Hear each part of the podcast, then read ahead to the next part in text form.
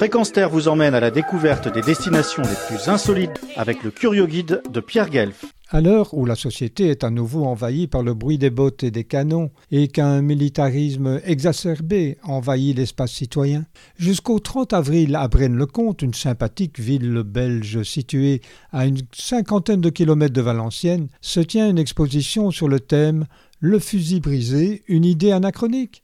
C'est dans la salle du Grand Bailli du remarquable bâtiment du XVIe siècle, l'hôtel Arambert, qui à lui tout seul mérite déjà le déplacement, que se tient cette exposition de réflexion qui entre dans nos gènes, comme le précise Palmero Spinogatti, cheville ouvrière de la Maison des associations laïques locales. Quinze parties la composent et elle débute par un fait marquant qui se déroula en 1921, peu de temps après le carnage de la Première Guerre mondiale, avec plus de 9 millions de morts et disparus.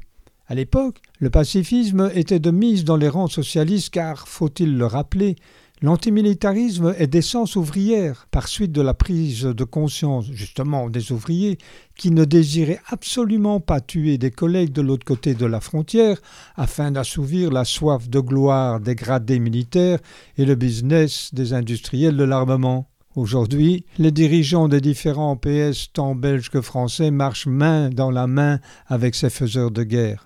En 1921, une réunion syndicale fut organisée au cœur de la Wallonie et avait pour but une semaine d'études et de discussions sur le thème des contrats collectifs, des commissions mixtes et du contrôle ouvrier dans les usines, avec deux invités d'honneur, le délégué hindou Wadin et le délégué allemand Sassenbach. La présence de ce dernier occasionna des réactions de colère, de mépris et une crise politique majeure comme la résume Palmero Spinogatti. La présence de Johannes Sassenbach, autodidacte et artisan bourrelier, syndicaliste, devenu responsable d'une école berlinoise, n'eut pas l'heure de plaire aux politiciens catholiques et libéraux, car c'était un Bosch. Des manifestations durèrent trois jours et le gouvernement belge tomba, les socialistes étant même expulsés de tout gouvernement durant une décennie. Les titres de la presse étaient éloquents.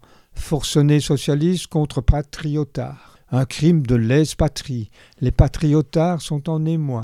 Un scandale avec l'avenue d'un Bosch. Un meeting bolcheviste. Pour la petite histoire, si j'ose dire, Johannes Sassenbach fut arrêté par les nazis en 1934. L'exposition explique, à l'aide d'une douzaine de panneaux didactiques, cette période, celle entre autres de l'impôt du sang, c'est-à-dire du tirage au sort pour le service militaire avec cet aspect d'injustice que les plus riches payaient les plus pauvres pour aller à la guerre à leur place. Ils payaient de 1500 à 2000 francs à l'époque, soit le prix d'une maison.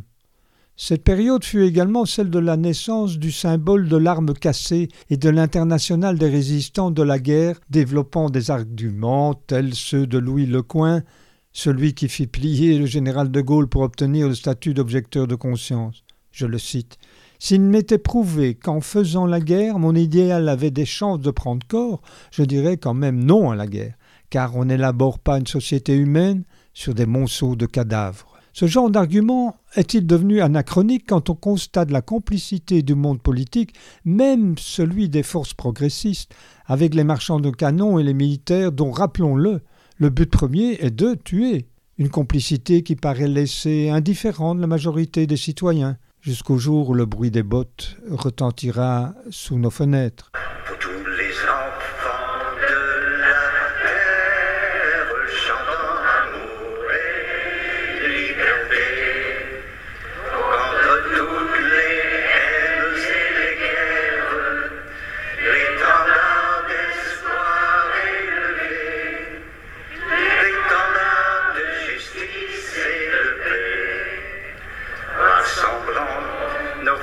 not a courage pour